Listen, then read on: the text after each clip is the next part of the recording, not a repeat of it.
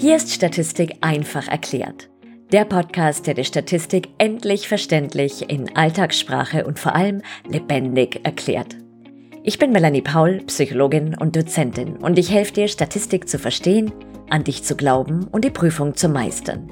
Denn Statistik ist definitiv machbar.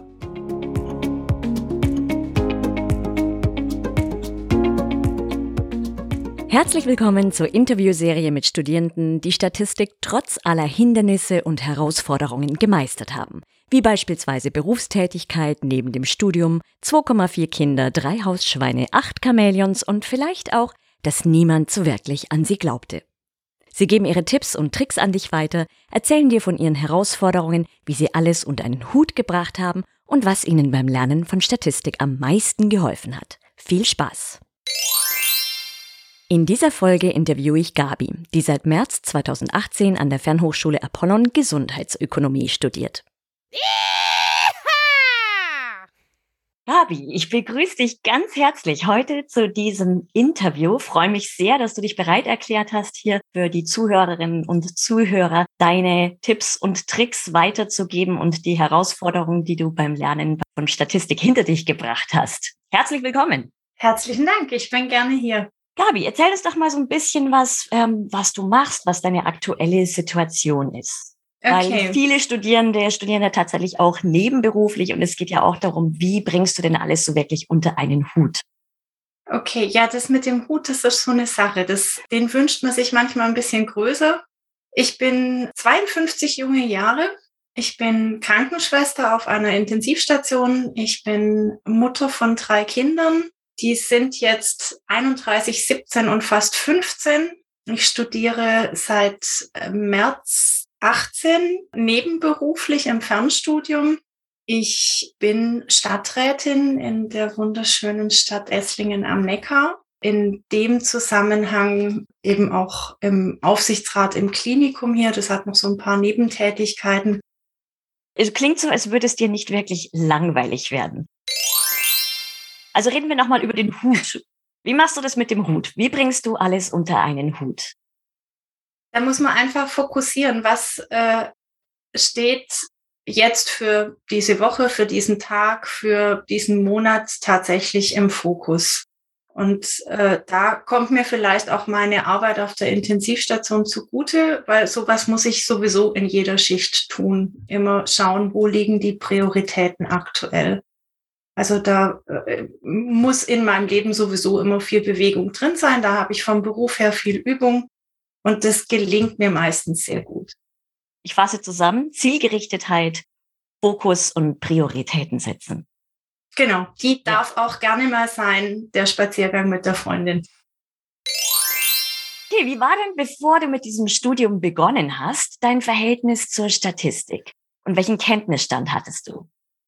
Ja, also ich habe mich, äh, ich gehe da einfach mal noch ein klein wenig weiter zurück. Meine Berufswahl, Krankenschwester zu werden, die hatte einfach ganz viel damit zu tun, dass ich äh, eben was Praktisches tun wollte, was Sinnstiftendes, was anderen Menschen hilft. Und da war einfach damals auch schon im Raum gestanden. Also es kam dann so, so über die Familie und über die Lehrer, so äh, studier doch Medizin oder äh, geh in Richtung Bankkauffrau.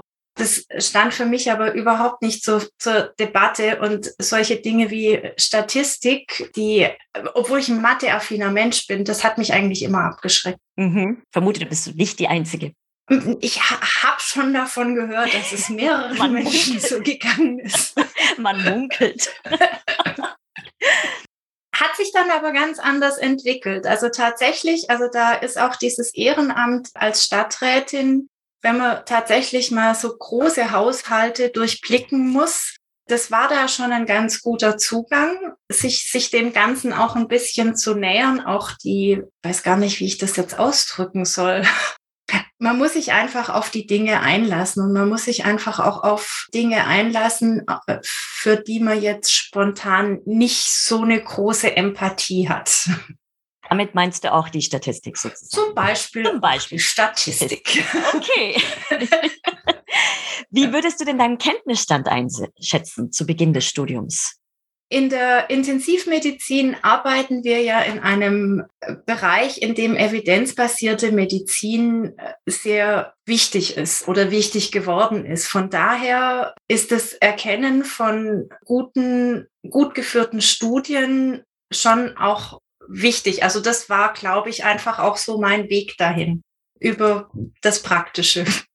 Ah, okay. Also das heißt, du hattest schon ein bisschen Statistikkenntnisse.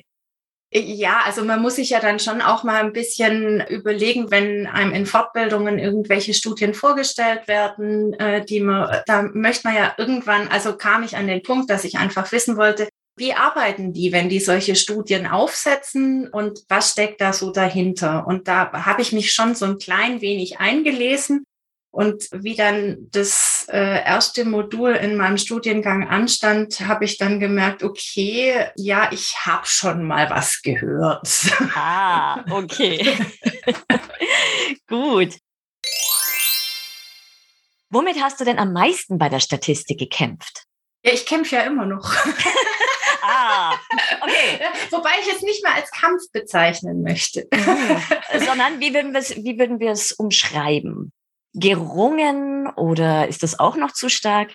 Oder was fordert also, dich bei der Statistik am meisten? Was mich tatsächlich äh, fordert, das ist in äh, aller Klarheit zu definieren, in welcher Skalennorm befinde ich mich, mit welcher Wertigkeit, wo, äh, wie würde ich ein Codebuch erstellen. Also da, da bin ich nach wie vor unsicher. Also somit bin ich einfach tatsächlich immer noch Anfänger. Aber du hast deine erste Statistikprüfung schon hinter dir. Ja. Gut. Wie ist die denn gelaufen? Die ist ganz gut gelaufen, da war ich auch gut vorbereitet. Ich wüsste aber nicht, ob ich die heute noch mal so in der Form schreiben könnte mit dem Ergebnis. also ich bin mir, ich bin mir nicht sicher, ob ich da wirklich so viel verstanden habe oder einfach, ob doch sehr viel im Kurzzeitgedächtnis gut aufgeräumt war. Ah, okay. Ja, das wird sich dann weisen im Laufe mhm. des restlichen Studiums und spätestens bei der Bachelorarbeit vermutlich. Aber genau. immerhin, Gratulation schon mal. Du hast es neben allem, was du so stemmst, ja, also Beruf, Kinder, Ehrenamt, äh, generell das Leben, hast du das nebenher geschafft. Also schon mal Gratulation dafür. Herzlichen Dank. Ja, sehr gerne. Wie bist du denn da herangegangen an das Lernen? Was würdest du sagen, sind so deine Tipps und Tricks dafür? Das war tatsächlich der Moment, wo ich auch zu dieser Lerngruppe gestoßen bin. Und wir haben uns zum einen unsere Studienhefte vorgenommen und zum anderen uns weitere Literatur gesucht. Äh, so bin ich eben auch auf den YouTube-Kanal gekommen, mhm. wo du die Dinge einfach wirklich wunderbar erklärst. Also äh, das hat mir wirklich echt weitergeholfen, dass ich äh, diese Schwellenschritte dann einfach mir auch zutraue. Mhm. Ich glaube, es, es liegt wirklich auch viel am äh, eigenen Zutrauen. Ja. Und was verstehst du unter den Schwellenschritten? Wenn ich dann mich mutig ins nächste Kapitel gewagt habe und todesmutig. ja, aber absolut. mich von der nächsten Klippe gestürzt habe. Ja, ja und, ich glaube, so empfinden äh, viele, die statistischen Klippen und die hören auch irgendwie nicht auf, glaube ich. Aber das, wenn man das dann einfach auch mal akzeptiert, dass die nicht aufhören und äh, dass man da einfach lernender bleibt, ich glaube, dann kann man, kann man schon auch damit umgehen. Und man darf sich einfach, glaube ich, echt keine Angst machen lassen. Also das ist zu schaffen. Also wenn ich sowas schaffe, dann können das ganz arg viele. Das sehe ich auch so. Absolut. Was hat dir denn jetzt wirklich am allermeisten geholfen? Also du hast schon erwähnt, die Lerngruppe, dann Literatur dazu, die YouTube-Videos. Was war so das, das Wichtigste für dich?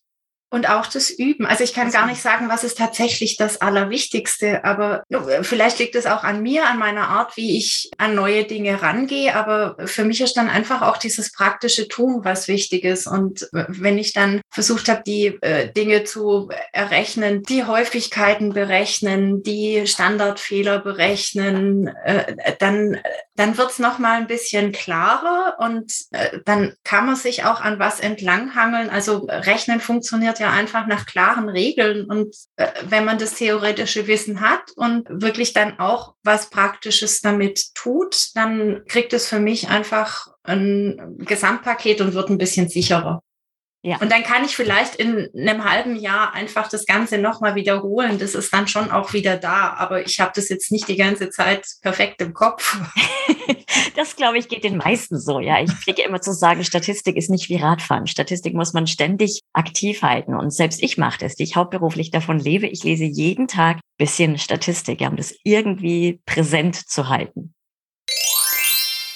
Meine letzte Frage an dich, Gabi, ist, stell dir vor, jemand kommt zu dir und die oder der überlegt sich, Psychologie zu studieren oder ein anderes Fach, in dem Statistik schon einen relativ hohen Stellenwert hat und hat total Angst davor. Was würdest du dieser Person sagen? Oder welche Tipps, welche Golden Nuggets sozusagen oder magischen Zutaten würdest du dieser Person mit auf den Weg geben?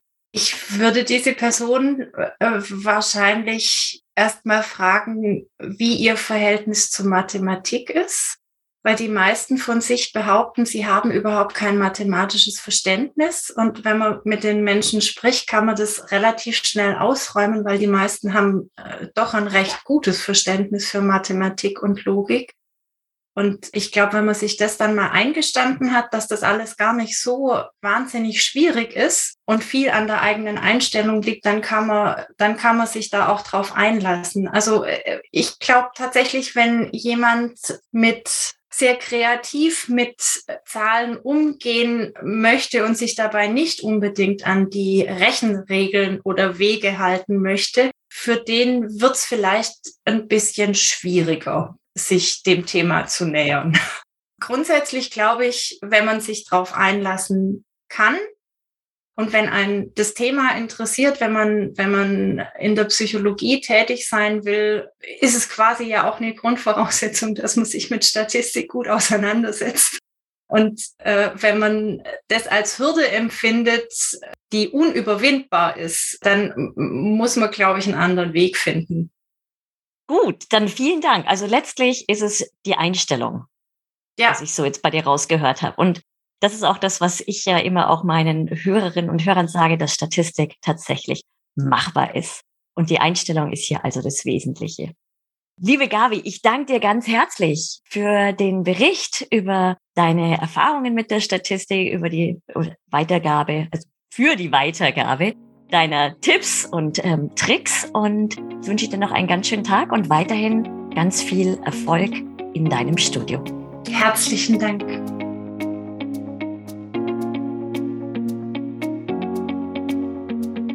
Vielen Dank fürs Zuhören. Wenn dir der Podcast gefallen hat, freue ich mich sehr, wenn du ihn abonnierst und eine Bewertung hinterlässt. Lass mich bitte auch wissen, was der größte Aha-Moment für dich war, was dir besonders gefallen hat und welche Themen dich interessieren würden. Und wenn du einen einfachen und verständlichen Einstieg in die schließende Statistik willst, dann schnapp dir meinen gratis Mini-Videokurs Inferenzstatistik Quick and Dirty. Den Link dazu findest du unten in den Show Notes. Jetzt wünsche ich dir noch einen ganz schönen Tag und vergiss nicht, Statistik ist definitiv machbar.